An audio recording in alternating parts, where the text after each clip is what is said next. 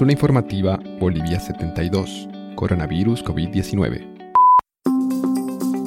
Existen muchas herramientas útiles que podemos aprovechar durante esta pandemia para informarnos y educarnos, pero también para no olvidarnos de la vital importancia de la naturaleza en nuestras vidas. ¿Quieres conocerlas? Hoy te ofrecemos una de ellas.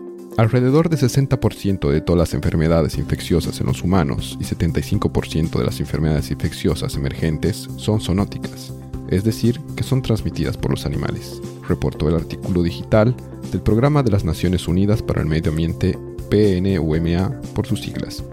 Asimismo, aclaran que si bien es cierto que aún no se ha determinado el origen del virus COVID-19, hay puntos a tomar en cuenta entre la conexión de algunas enfermedades infecciosas y la naturaleza.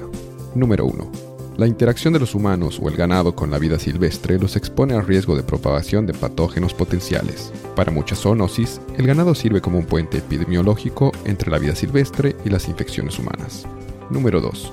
Los impulsores de la aparición de enfermedades zoonóticas son los cambios en el medio ambiente, usualmente como resultado de actividades humanas que provocan alteraciones en el uso del suelo, en el clima, en los animales o huéspedes humanos y en los patógenos, que siempre evolucionan para explotar nuevos huéspedes. Número 3. Por ejemplo, los virus asociados con los murciélagos surgieron debido a la pérdida de sus hábitats a causa de la deforestación y expansión agrícola. Los murciélagos juegan un papel importante en los ecosistemas al ser polinizadores nocturnos y depredadores de insectos. Número 4. La integridad de los ecosistemas sustenta la salud y el desarrollo humano. Los cambios ambientales inducidos por el hombre modifican la estructura de la población de vida silvestre y reducen la biodiversidad, lo que resulta en nuevas condiciones ambientales que favorecen a los huéspedes vectores y o patógenos particulares. Número 5. La integridad de los ecosistemas puede ayudar a regular las enfermedades al promover la diversidad de especies para que sea más difícil que un patógeno se extienda, amplifique o domine. Número 6. Es imposible predecir de dónde vendrá el próximo brote o cuándo será.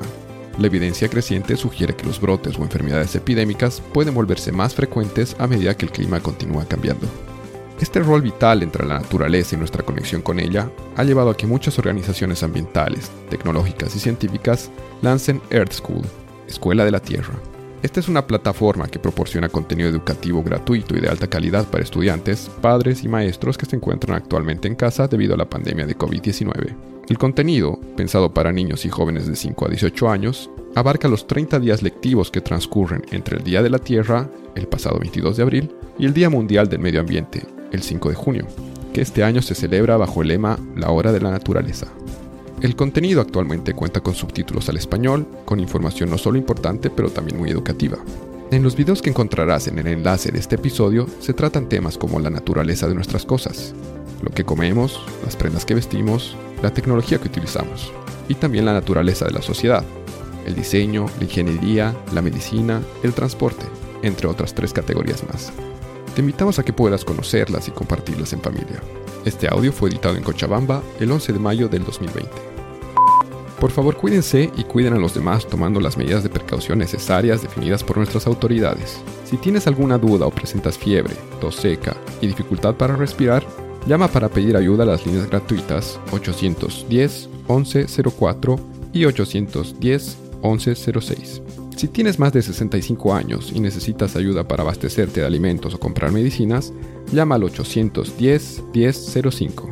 No olviden revisar la página web boliviasegura.gov.bo para obtener información oficial respecto al estado de la pandemia en Bolivia, como también nuestra página web cápsulainfobo.com para acceder al resto de los episodios de este podcast. Luchemos contra la desinformación y apoyándonos entre todos saldremos de esta situación.